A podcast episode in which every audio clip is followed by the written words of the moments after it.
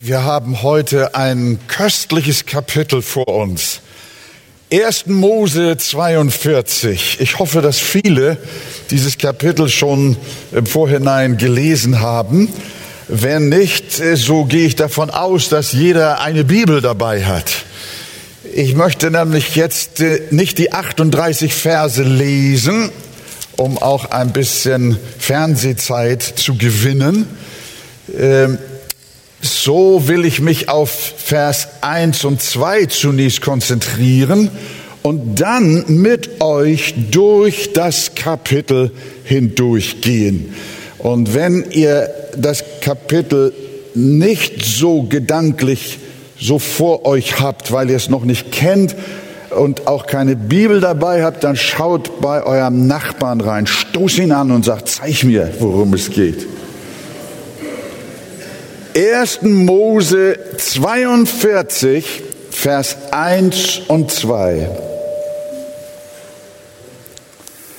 Als aber Jakob sah, dass Korn in Ägypten war, sprach er zu seinen Söhnen, was sehet ihr einander an? Siehe, ich höre, es gebe in Ägypten Korn reiset dort hinab und kauft uns da selbst Getreide, dass wir leben und nicht sterben. Amen. Lasst uns Platz nehmen.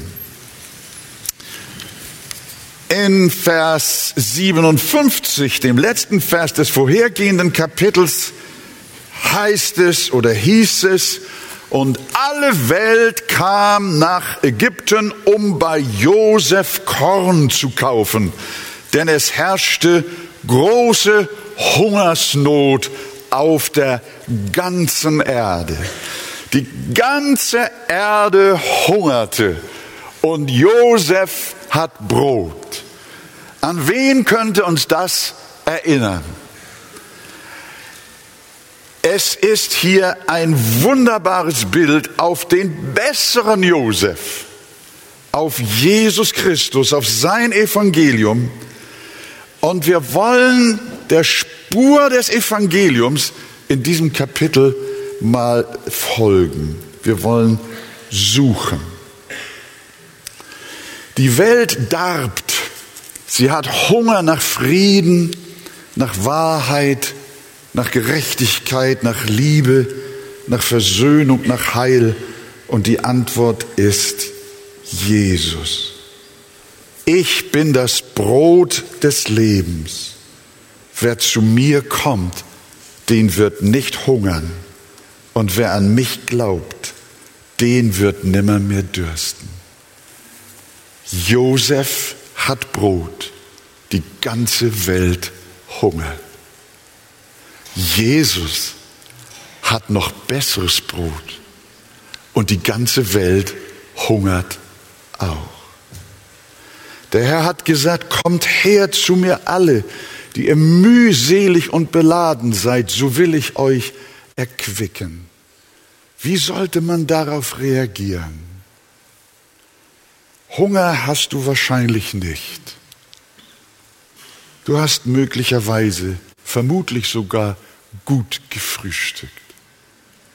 Und trotzdem fühlst du dich innerlich leer. Deine Seele hungert und dürstet nach Gott.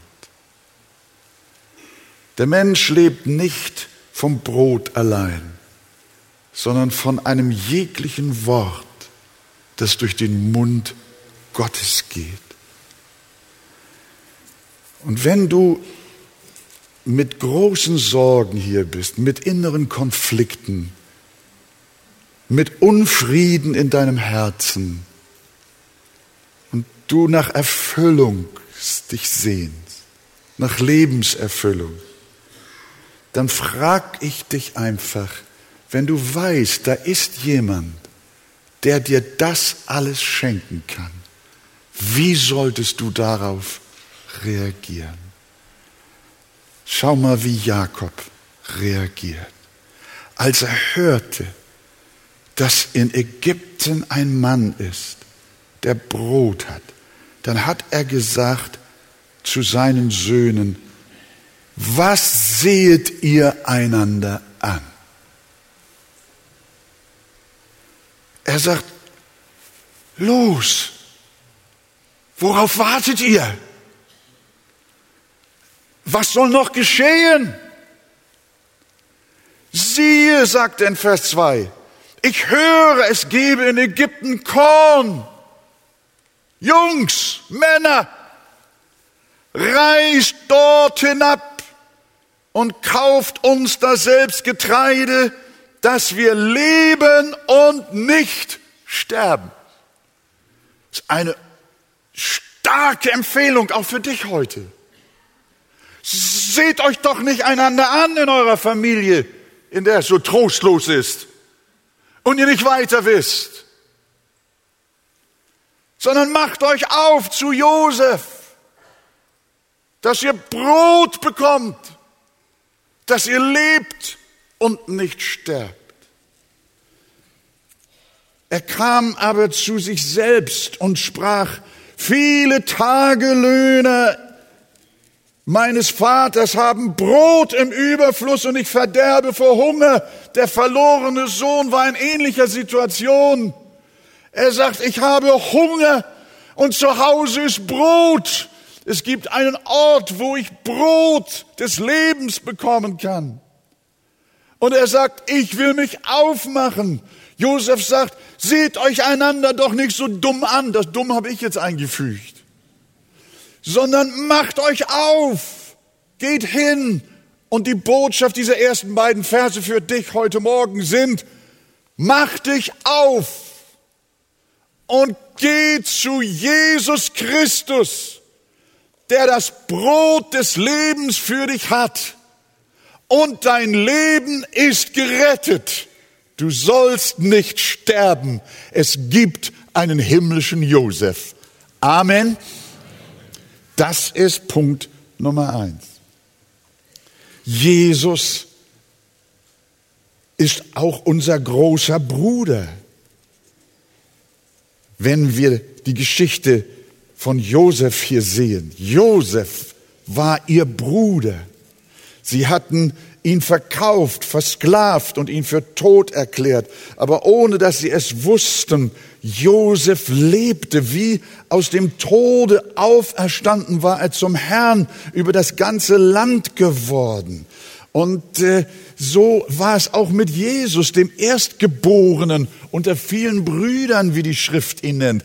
Er kam wie Josef, um nach seinen Brüdern zu schauen. Er kam in sein Eigentum und die Seinen nahmen ihn nicht auf. Stattdessen verfolgten und töteten sie ihn. Aber sie ahnten nicht, dass genau der, den sie gekreuzigt haben, auferstehen wird und ihnen in der Zeit ihrer großen Verzweiflung Brot und Rettung geben wird. Viele Menschen heute, ja allgemein unsere Gesellschaft glaubt, Jesus ist tot. Josef ist tot. Wo ist er abgeblieben? Wo ist nun Gott? Ich möchte dir sagen, unsere Welt ist im gleichen Irrtum aufgesessen wie die Brüder wie Josefs. Die haben auch gedacht, Josef ist tot, aber er lebte mehr denn je. Er war Kanzler, er war Herrscher, er war groß und mächtig. Und das möchten wir dir auch zurufen. Jesus Christus lebt. Der himmlische Josef ist nicht tot, wie die Menschen denken sondern er hat Macht und kann eine Hilfe für die sein, die ihn von Herzen suchen. Dann lesen wir weiter. Schaut euch mal Vers 6 an. Josef aber war Regent über das Land. Er allein verkaufte dem ganzen Volk des Landes Korn. Und jetzt kommt ein wichtiger Satz. Darum kamen die Brüder Josefs und beugten sich vor ihm nieder, das Angesicht zur Erde gewandt. Sie wussten nicht, wer er war. Aber sie fielen auf ihr Angesicht und beugten sich. Warum beugten sie sich? War es eine Buße wegen ihrer Lebensschuld an ihrem jüngeren Bruder? Natürlich nicht. Nein, die zehn Söhne Jakobs fielen wegen ihres leeren Magens nieder und nicht wegen ihrer Sünde. Sie waren in Not, in großer Not, ja sogar in Verzweiflung. Aber Freunde, sie hatten noch nicht die wirkliche Dimension ihres Elends erfasst. Sie hatten noch nicht verstanden, wo ihre echte Not lag.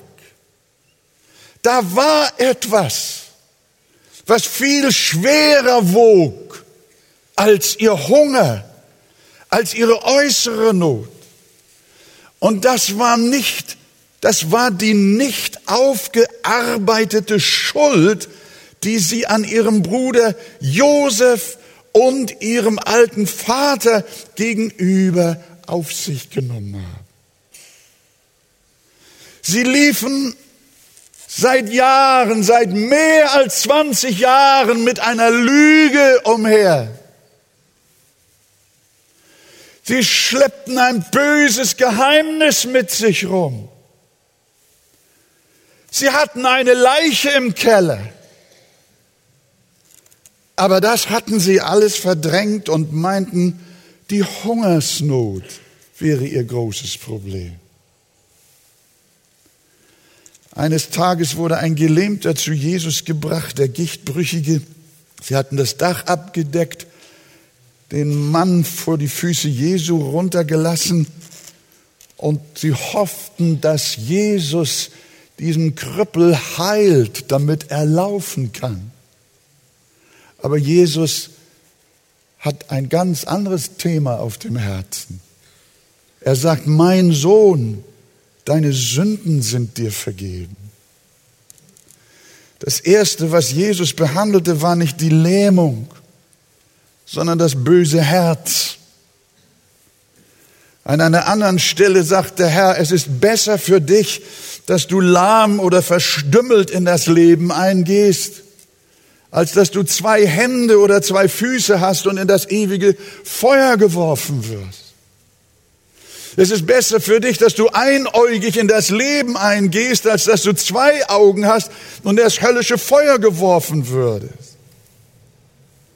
Freunde, was würde es den Brüdern Josef nützen, ihre Säcke voller Korn zu haben, aber ihre Seele würde für immer zugrunde gehen?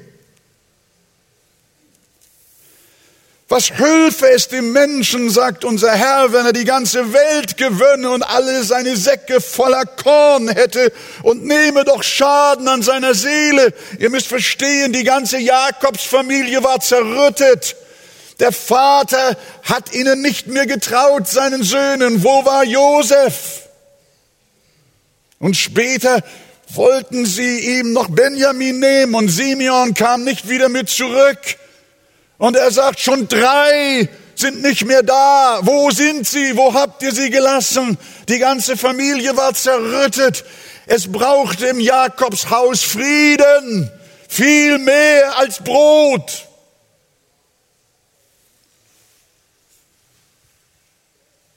Und Jesus sagt, was hülfe es dem Menschen, wenn er die ganze Welt gewinne?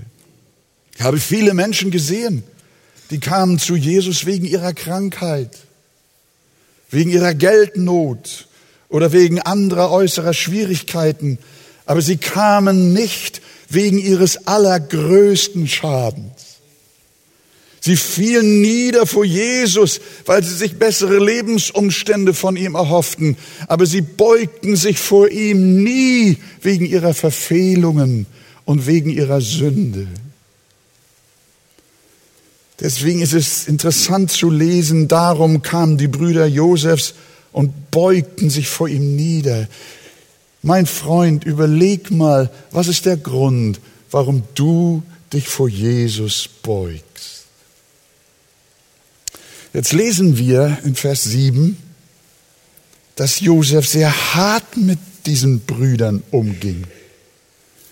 Josef hat nicht einfach nur wie bei all den anderen Menschen nur Korn in ihre Säcke füllen lassen und sie dann fröhlich zurückreisen lassen, sondern wenn ihr das Kapitel kennt und jetzt schnell überfliegt, dann wisst ihr, dass der Josef seine Brüder nicht einfach mit Korn bedient, sondern er verwickelt sie in Schwierigkeiten. In ganz große Schwierigkeiten. Wir lesen in Vers 7, lies es mit in deiner Bibel. Und er sah sie an und erkannte sie, aber er stellte sich fremd gegen sie und redete hart mit ihnen. Das ist ja interessant. Wollte Josef sich jetzt rächen? Wollte er seine Brüder ärgern? Katze und Maus mit ihnen spielen? Er wollte ihren Schaden nicht nur oberflächlich heilen. Denkt immer, dass Josef partiell immer wieder ein Typus auf Jesus ist. Jetzt kommen wir in einen Abschnitt des Kapitels hinein, wo wir lernen, wie durch das Bild von Josef Jesus Menschen auf sehr weise und geheimnisvolle Weise und Weisheit zur Buße leitet. Jetzt entsteht eine Konversation zwischen Josef und den Brüdern, in der Josef hart mit ihnen redet.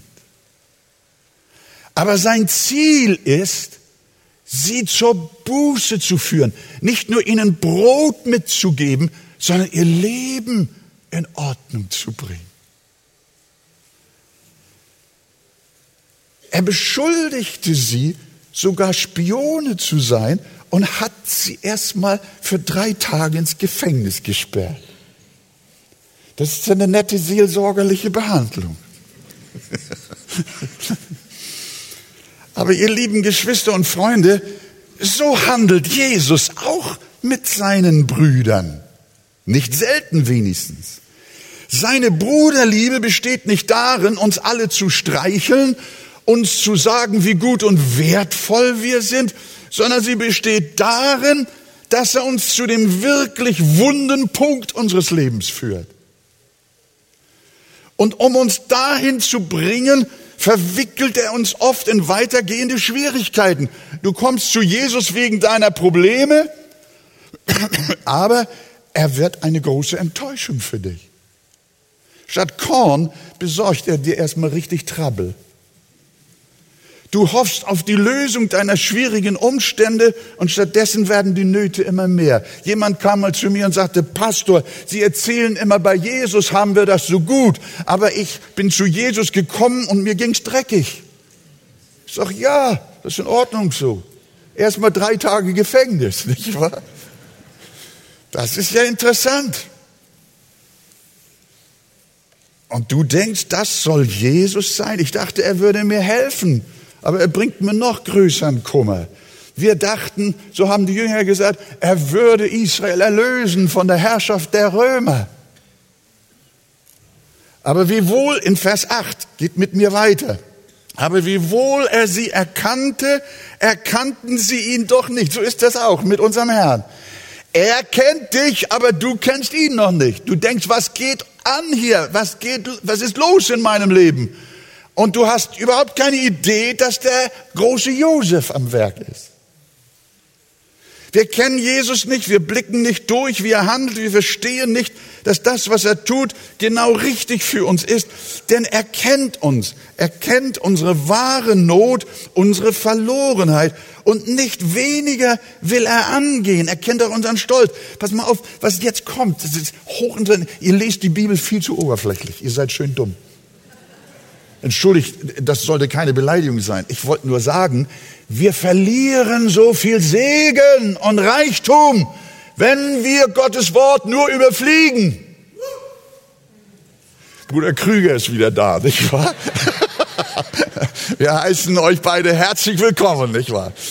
Äh, äh, liebe Geschwister, schaut mal, wir sehen, wie Josef seine Brüder zum Reden bringt und sie wollen natürlich nicht auf sich sitzen lassen, Kundschafter oder Spione zu sein. Deshalb erzählen sie Josef von sich und ihrem Hintergrund und sagen ihm, nein, wir sind keine Kundschafter. Nun schau mal Vers 11. Habt ihr's?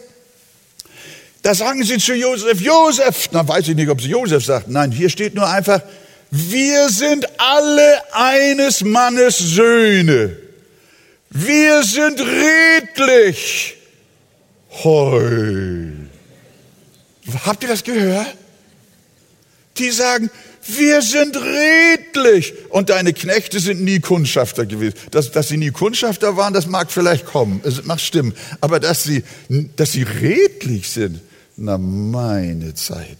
Sind sie, sie, merkt ihr, sie sind noch nicht zerbrochen. Sie sind noch selbstgerecht. Sie bezeichnen sich als redlich und dabei sind sie Verbrecher. Josef hat noch eine Menge Arbeit mit ihnen. Und Gott hat auch mit dir noch eine Menge Arbeit, mein Freund. Wenn du immer noch so selbstgerecht bist, immer noch so gut von dir denkst, deine Sünden nur für Lappalien hältst, so lässt Josef dich nicht weiterziehen. Und sie erzählen ihm weiter in Vers 13, wir, deine Knechte, sind zwölf Brüder eines Mannes Söhne im Lande. Jetzt, jetzt wollen sie ihm erzählen, jetzt wollen sie ihm so ein bisschen, also sie, sie möchten ja nicht als Spione dastehen, sondern als redliche Leute. Und Josef freut sich, jetzt erzählen sie, jetzt kommen sie langsam raus mit ihrer Sache.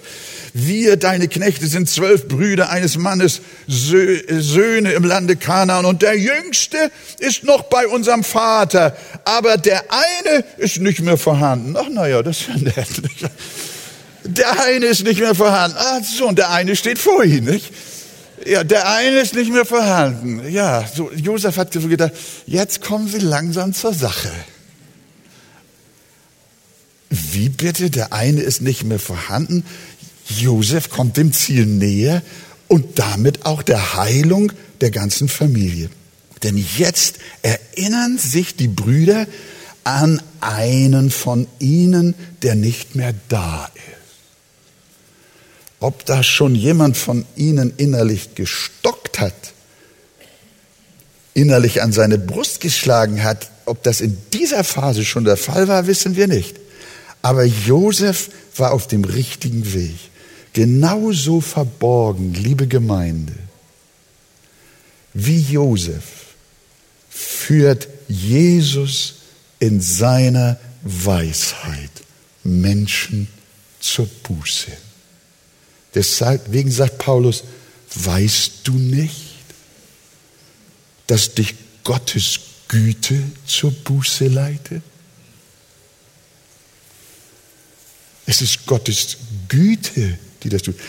Josef hat mit keinem Wort zu ihnen gesagt, ihr seid äh, Verbrecher, ihr ihr, ihr seid äh, Menschenhändler. Ihr seid Betrüger. Er hat noch nicht mal gesagt, ihr habt gesündigt. Er hat gar nichts gesagt, hat sie nur erzählen lassen. Das erinnert mich an Jesus mit der Frau am Jakobsbrunnen. Da sagt Jesus, du hör mal, hol doch mal deinen Mann. Oh. Ich habe hab keinen Mann. Ja, also das weiß ich. Du, du hast äh, fünf Männer hast du gehabt und den du jetzt hast, der ist nicht der Mann. Wumm. Ihr Lieben, ich glaube, Gott will das heute hier in unserer Mitte passieren lassen.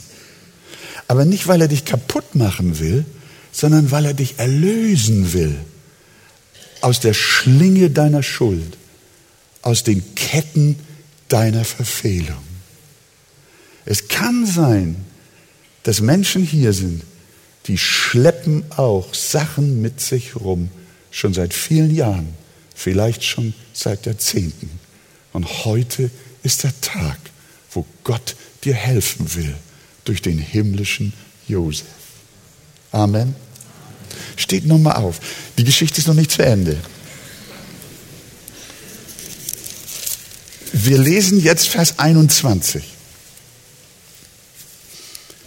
Sie sagten aber zueinander, wahrlich, das haben wir an unserem Bruder verschuldet, dessen Seelenangst wir sahen, als er uns um Erbarmen anflehte. Wir aber hörten nicht auf ihn. Darum ist diese Not über uns gekommen. Wir setzen uns gern wieder hin.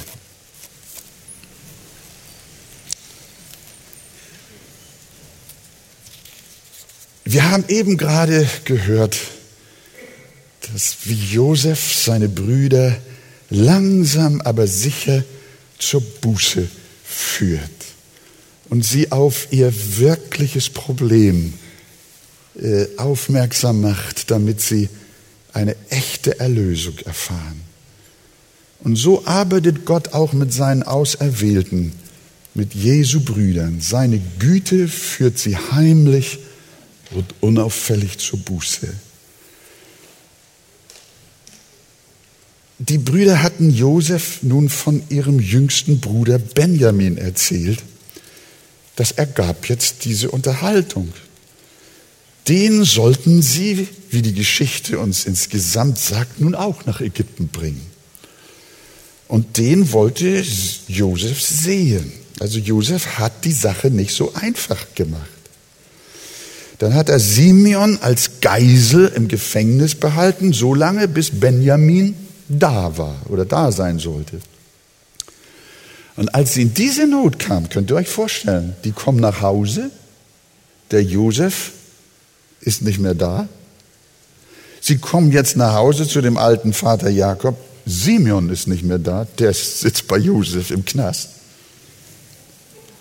Und dann sagen sie noch, jetzt gib uns noch Benjamin. Könnt ihr euch vorstellen, könnt ihr euch vorstellen, was die Brüder sich vorgestellt haben? Was der, was der Vater Jakob da jetzt macht? Wie das auf ihn wirkt. Die waren echt, jetzt, jetzt waren sie im Schraubstock. Jetzt waren sie in Not. Aber jetzt merken wir etwas. Äh, und Josef lässt nicht locker, er, er gibt keinen Rabatt, sondern er lässt sie leiden sodass die armen Kerle nicht mehr aus noch ein wussten. Und jetzt sagten sie zueinander, das haben wir gelesen, Vers 21, schaut es uns an. Jetzt war der Punkt gekommen, jetzt waren sie da, an der richtigen Stelle. Sie sprachen aber untereinander, das haben wir an unserem Bruder verschuldet. Jetzt kommt das Wort Schuld. Denn wir sahen die Angst seiner Seele, als er uns anflehte und wir wollten ihn nicht erhören. Darum kommt nun diese Trübsal über uns. Jetzt fangen sie an, die Zusammenhänge zu entdecken. Merken wir, wie Josef sie überführt, wie sie ertappt werden, wie die Geschichte ihrer Sünde in ihrer Seele wieder auflebt durch den großen Seelsorger Josef. Sie sehen ihre Missetat wie einen Film vor sich. Wir sahen die Angst seiner Seele, als er uns anfleht. Jetzt sehen Sie den Josef in der Grube, Ihren kleinen Bruder, wie der nach oben schaut und schrie, Brüder, helft mir wieder raus. Und sie haben Nein gesagt. Das sehen Sie jetzt alle wie in einem Film vor sich. Menschen berichten von ihrer Nahtoderfahrung, wie ihr ganzes Leben sich vor ihnen in Sekundenschnelle noch einmal abgespult hat. Und liebe Freunde, so wird es eines Tages vor Gericht Gott, vor dem Gericht Gottes sein. Er wird euch die Videos eures Lebens nochmal vorspielen, aber nicht auf YouTube. Und ihr werdet rufen und erschrecken und mit Josefs Brüdern rufen und sagen, darum kommt nun diese Trübsal über uns. Darum kommt das Gericht Gottes über uns.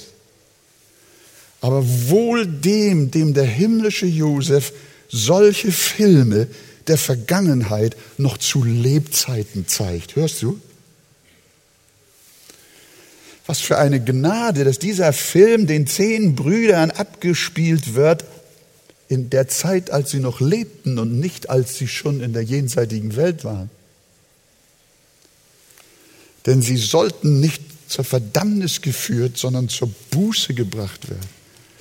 Und so arbeitet auch Jesus durch den Heiligen Geist an denen, die er retten will. Echte Buße, echte Umkehr geht tief, das lernen wir hier. Er fasst die Seele in ihrem Innersten und bewirkt oft Angst und Zittern vor dem gerechten Gericht Gottes.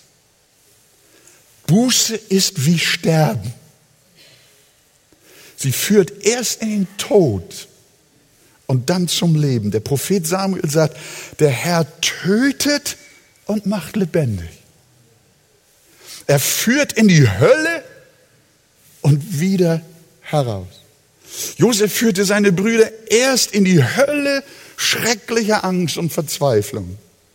Aber das war eine heilsame Maßnahme, weil sie nur so den wahren Zustand ihres bösen Herzens sehen konnten, von dem sie erlöst werden mussten. Wer nie Heiligkeit und nie, die, wer nie der Heiligkeit und der Gerechtigkeit Gottes begegnet ist, der wird auch nie in Wahrheit seiner Gnade und Barmherzigkeit begegnen. Martin Luther bekannte hinsichtlich seiner Wiedergeburt und Buße, dass Gott ihn erst über den Abgrund der Hölle jagen musste, bevor er einen Vorgeschmack vom Himmel habe erfahren können. Er fühlte die brennende Kohle der Seraphim wie Jesaja auf seinen Lippen und hat gerufen, weh mir, weh mir, ich vergehe, ich bin unreiner Lippen. Buße ist etwas Zerstörendes.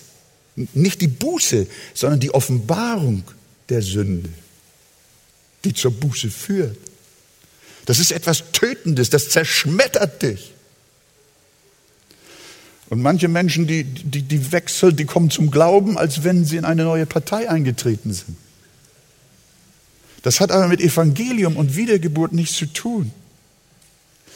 Dieses Kapitel zeigt uns, was tief im Herzen einer Seele geschieht, die durch Liebe und Gnade zur Buße, durch Güte Gottes zur Buße geführt werden, um dann wirklich heil und auch gesund zu werden und Frieden zu haben und ein neues Leben. Vielleicht noch diesen Gedanken dazu, das heißt, die Bibel bringt uns dahin. Vers 21 Sie sprachen aber, äh, wir haben das einander verschuldet. Sie waren an dem Punkt, an dem Josef sie hinhaben wollte. Das war der Wendepunkt.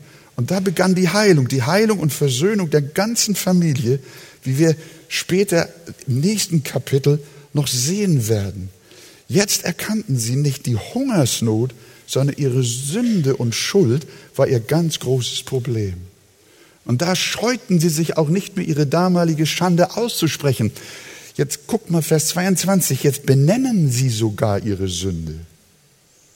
Sagte ich's euch nicht, als ich sprach, versündigt euch nicht an dem Knaben, doch ihr wolltet nicht hören, sagt Ruben. Nun wird sein Blut von uns gefordert. Ihr kleiner Bruder war noch ein Knabe, ein Kind, der Geist Gottes, so empfinde ich, äh, führt mich auch auf diesen Punkt, wiewohl wir ihn vielleicht auch überspringen könnten. Aber das Bekenntnis lautete, wir haben uns an einem Kind versündigt, im griechischen Paidarion. Wir haben uns an einem Kind versündigt. Kind. Hast du auch dich an einem Kind versündigt? Im Mutterleib? Im Missbrauch? In Härte? Unbarmherzigkeit? Gewalt? Hast du ein Kind verführt? Mein Freund, Gott verwickelt dich heute hier und jetzt in diesem Gottesdienst, wie Josef seine Brüder damals als sie Brot kaufen wollten. Du wolltest von Jesus gewisse Vorteile haben, einen schönen Segen hast du dir erhofft, aber stattdessen zieht er dich wieder in deine Vergangenheit rein. Danke ihm dafür, denn er will dir nachhaltiger und tiefer helfen, als du je gedacht hast. Menschen kommen hier manchmal rein und möchten eine schöne, fromme Berieselung am Sonntagmorgen erleben, das Gefühl zu haben, wir sind auch mal am Sonntag wieder im Gottesdienst. Du, jetzt passiert etwas anderes mit deiner Seele. Gott hat dich ertappt, dich erwischt, weil er dich lieb hat weil er dich zur Buße leiten will. Das schön ist noch, schaut mal, Vers 24, ich muss ja langsam zum Schluss kommen, aber mir macht das so einen Spaß hier mit euch, das, das so zu besprechen. Ne? Also eine, eine, eine Freude, weil das, weil das mein Herz richtig äh, munter macht. Vers 24, was hat, was, auf einmal heißt es, er redete hart mit ihnen, habt ihr es noch in Erinnerung? Und was lesen wir Vers 24? Und er wandte sich von ihnen ab und was hat er gemacht? Und weinte. So ist Jesus. Er kehrte aber wieder zu ihnen zurück und redete mit ihnen. Ich habe von Eltern gehört, die haben ihre Kinder mit allem nur erdenklichen Ernst ermahnt, aber dabei bitterlich geweint. Die notwendige Zurechtweisung geschah nicht im Zorn, sondern mit Schmerzen. Wir haben von George Whitfield gehört, dass wenn er über Gericht und ewige Verdammnis sprach, dann hat er nicht geschrien, nicht auf seine Zuhörer eingedroschen. Er hat nicht gedroht, sondern er weinte auf der Kanzel, hat sich abgewandt und hat geweint. Aber er hat ihnen die Botschaft gesagt. Denn er liebte die Sünde. Er wollte sie nicht richten, sondern retten. Und auf diese Weise konnte er viele Seelen gewinnen.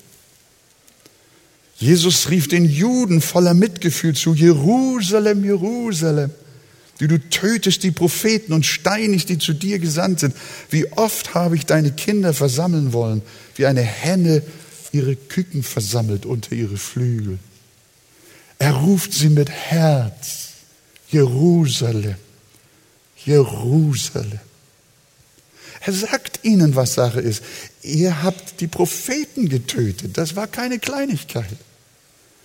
Aber dann sagt er, ihr seid wie Küken. Ich möchte euch einladen unter meine Flügel. Josef weint wegen seiner Brüder.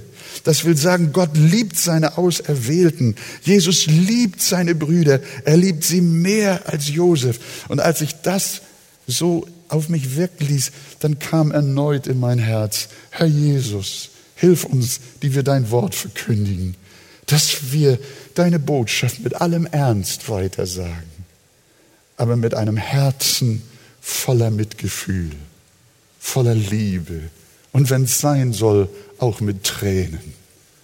Paulus sagt den, seinen Briefempfängern, ich habe euch unter Tränen ermahnt. Und ich sag euch, ihr lieben Freunde, ich hau jetzt nicht auf euch rum, wie euer vergangenes Leben gewesen ist. Ich muss es euch sagen, im Namen des Herrn und im Namen der Heiligen Schrift, die wir heute angeschaut haben. Gott liebt dich und darum gehst du zurzeit so schwere Wege. Darum ist es so notvoll. Darum kommst du nicht zurecht, weder mit deiner Ehe noch mit deiner Familie, noch mit allem, was dich betrifft.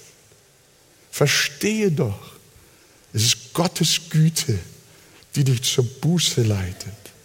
Und der Herr wird dir helfen. Das Letzte, das Schönste, vielleicht. Wir haben gelesen, dass die Brüder wie alle Menschen das Getreide bei Josef kaufen mussten. Und mit dieser Vorstellung waren auch die Söhne Jakobs gekommen. Aber was lesen wir? Vers 25, guck nochmal. Josef gab Befehl, ihre Säcke mit Getreide zu füllen und ihnen ihr Geld wiederzugeben. Hoi, hoi, hoi, das hat mir gefallen. einem jeden in seinen Sack, dazu auch Zehrung auf den Weg, und so tat man ihn. Liebe Glaubensgeschwister, hier haben wir eine wunderbare Beschreibung, eine Kurzbeschreibung des Evangeliums. Wisst ihr, wie die Kurzbeschreibung des Evangeliums lautet? Geld zurück. Geld zurück. Auch der himmlische Josef, unser Herr und Heiland Jesus Christus, schenkt uns sein Brot wie? Umsonst. Viele kommen mit guten Werken, sie kommen mit ihren Verdiensten, mit ihrem Geld, sie wollen ihr Heil bezahlen, aber ehe du dich versiehst, hast du dein Geld zurück. Und noch mehr, du bekommst sogar noch Proviant dazu. Wegzehrung für das ganze Leben, das ist mein Lunchpaket hier für alle Tage. Oh, von Josef habe ich das. Habt ihr auch so ein Paket zum Proviant für euren Weg? Habt ihr? Sagt ihr Amen? Oh, das ist ja wunderbar. Wir haben immer Versorgung auf dem weiten, weiten Lebensweg. Und dann hat er uns noch das Geld oben auf den Sack gelegt oder auf, auf, oben auf das Getreide in den, in den Sack gelegt. Da, da kommt mir Jesaja 45, 55, Vers 1 in den Sinn. Wohl an alle, die ihr durstig seid, kommt her zum Wasser und die ihr kein Geld habt, kommt her, kauft und esst. Kommt her und kauft ohne Geld und umsonst Wein und Milch. Kauft euer ewiges Leben umsonst, die Vergebung eurer Sünden umsonst, das Heil eurer Seelen umsonst. Jesus hat es uns umsonst erworben, überwältigend, zu hoch für viele, dass sie das Evangelium nicht verstehen. Immer wieder kommen Menschen zu uns und sagen, es kann doch nicht sein, dass wir gar nichts tun müssen, dass wir gar nichts bezahlen brauchen. Wir, wir müssen doch auch was tun, damit wir gerettet werden. Ich sag, das ganze Geld kriegst du zurück. Alles ist in deinem Sack. Vers 27 ist dann so ein bisschen die Stimmung eingefangen, als aber einer seinen Sack auftat, dass er seinem Esel Futter gebe in der Herberge, sah er sein Geld, das oben im Sack lag und sprach zu seinen Brüdern, mein Geld ist wieder da. Ja, eine Freude. Siehe, in meinem Sack ist es. Aber jetzt, da entfiel ihnen ihr Herz und sie blickten einander erschrocken an und sprachen, warum hat Gott uns das angetan? Du, tu dir nichts Übles, wir sind doch alle hier. Äh, die, die, die, haben, die haben Sorge gehabt, dass irgendwas nicht stimmt. Aber ich sag dir, es ist wahr. Das Leben aus Gott, das ewige Leben musst du nicht bezahlen, sondern Jesus schenkt dir, Gott schenkt dir in Jesus Christus alles, was du brauchst. Alles ist umsonst. Sag doch mal Amen. Halleluja. Und dieser Bruder konnte das Geheimnis der Gnade nicht verstehen und ihnen allen verging der Mut und sie zitterten. Ich kenne viele Christen, die verzagen an ihrem Glauben. Sie machen sich Sorgen, dass sie bei der Entrückung nicht dabei sind oder dass sie bis zum Sterben nicht ausreichend für Gott getan haben, dass er nicht zufrieden sei und sie vielleicht nicht treu genug gewesen seien. Nach ihrem Gefühl kann es doch nicht angehen, dass sie nichts für ihr Heil leisten und bezahlen müssen. Und darum haben sie Angst.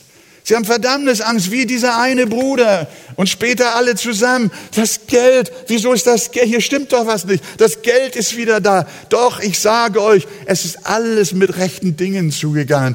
Jesus Christus hat uns alles geschenkt und du darfst es alles behalten. Es ist wunderbar. Du brauchst keine Angst haben. So sind Menschen Christen aber sie fürchten sich. Wir haben uns über einen Brief sehr gefreut, den hat meine Frau mir mit nach Hause gebracht.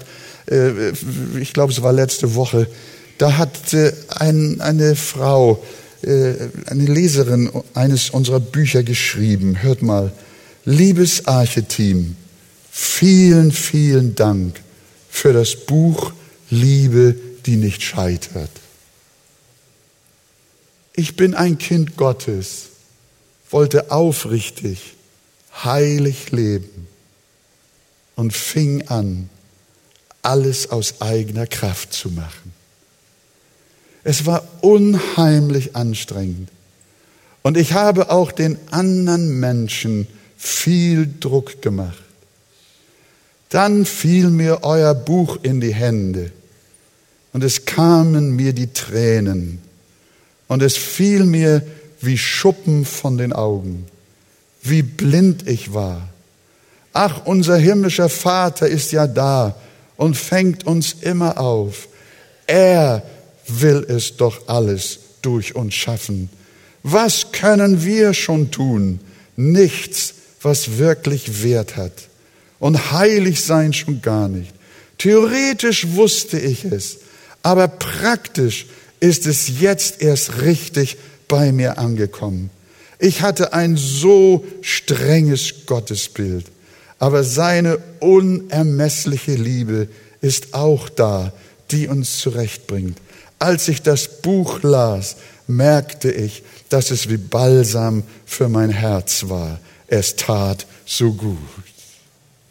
Ich möchte am liebsten noch so ein Buch schreiben, weil, weil wir doch gerne den Menschen sagen möchten, wie Jesus uns alles aus Gnaden schenkt. Du musst nicht bezahlen.